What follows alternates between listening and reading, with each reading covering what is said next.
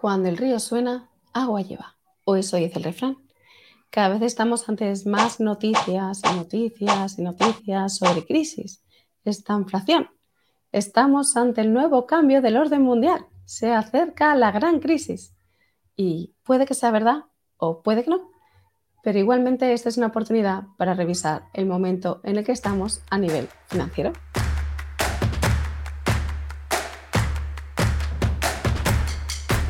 Hola, soy Lucia Terol de sencillezplena.com, autora de los libros Esencia Minimalista y Ordena tu Mundo Digital. Y hoy vengo para hablaros sobre esta situación que estamos viviendo y algunas ideas para aprovechar a nivel de presente lo que está ocurriendo. Cada vez hay más personas hablando de un posible colapso que está a la vuelta de la esquina. Pareciera que estamos ante un colapso inminente del todo el sistema. Hay personas que están invitando incluso a que vayamos acumulando alimentos.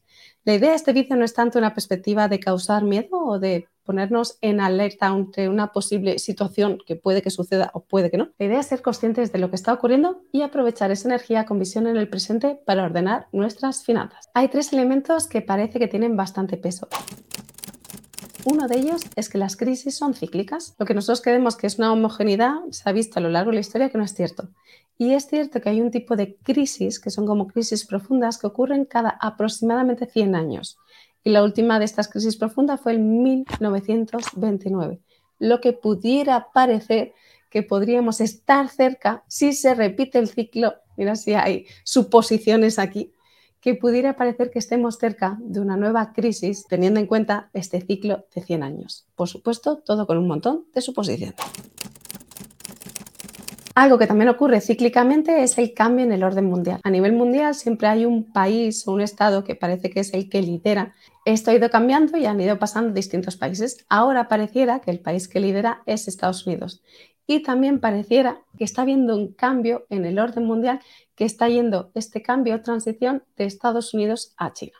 Hay un vídeo muy interesante que te dejo en el contenido de este vídeo o este audio, según como lo estés escuchando, que además de ser muy ilustrativo, está muy bien hecho, da mucha información y creo que clarifica la posibilidad de que realmente estemos ante un cambio en el orden mundial. Y además es una invitación a que seamos conscientes de que aquello que parece inalterable, como la situación actual a nivel de los países, puede cambiar, porque a lo largo de la historia ha ido cambiando. Además, ser conscientes de lo que ha ocurrido a lo largo de la historia tiene un punto fascinante y al mismo tiempo tiene un punto de acercarnos a esta realidad suprema, que es que las cosas cambian y saber o abrirnos a la posibilidad de que el orden mundial cambie es como abrirnos al cambio y a empezar a aceptar dicho cambio en nuestra vida. El tercer de estos elementos es que los estados han empezado, por un lado, a imprimir más dinero y o a endeudarse más, lo que ha hecho que aparentemente había más capital, por lo que no se ha vivido realmente una crisis hasta ahora, pero esto es como meter la basura debajo de la cama que antes o después eso se llena y va a empezar a salir por todos los lados. Pues eso es lo que está ocurriendo, que ahora, antes o después, especialmente ahora, empieza a verse que todo eso que se ha estado ocultando realmente solo se ha ocultado, no se ha subsanado.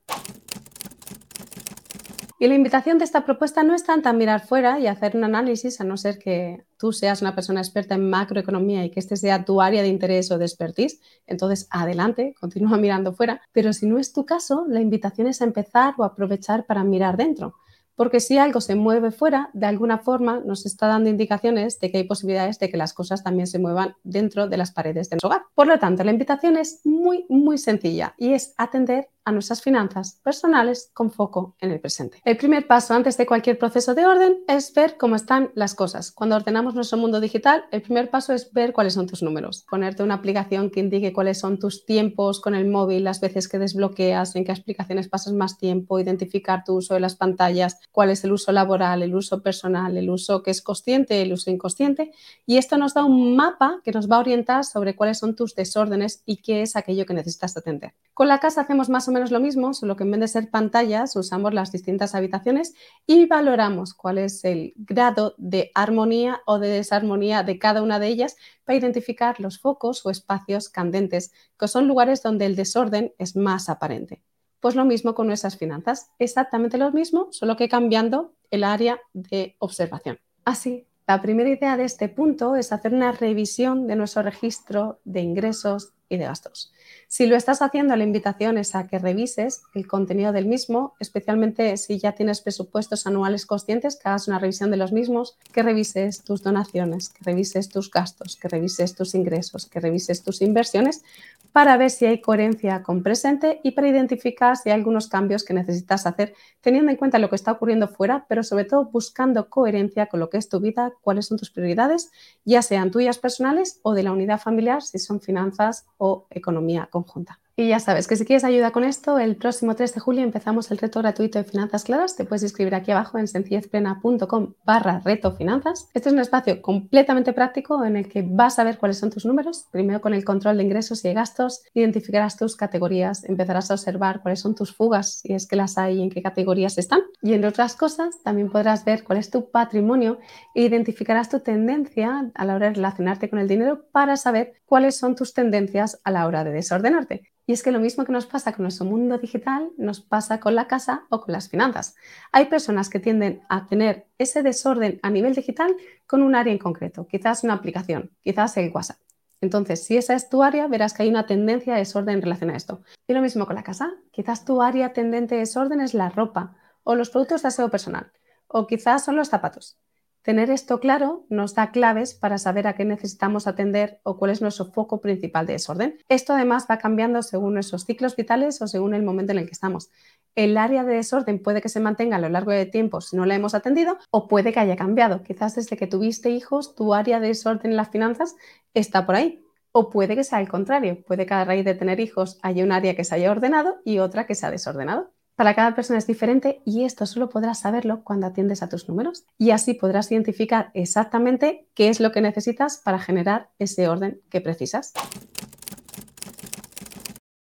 Y es que además esto viene súper bien antes de la campaña de rebajas, porque ahora que vas a empezar a recibir emails, mensajes y por la calle van a llegarte un montón de carteles y de anuncios directos o indirectos de todo lo que teóricamente necesitas, todo lo que teóricamente te hace falta, todo lo que teóricamente está regalado porque tiene un gran descuento, puedas tú revisar a nivel interno gracias al haber visto tus gastos, tus ingresos y sobre todo tus prioridades reales en presente, qué es lo que realmente necesitas y lo que no. Y este es el mejor antídoto. Primero, a las compras compulsivas, segundo, al ahorro y tercero, a la compra consciente, porque sabrás exactamente a qué decir que sí y a qué decir que no. Mirar nuestros números nos da tres cosas. Por un lado, claridad, por otro lado, foco y después dirección.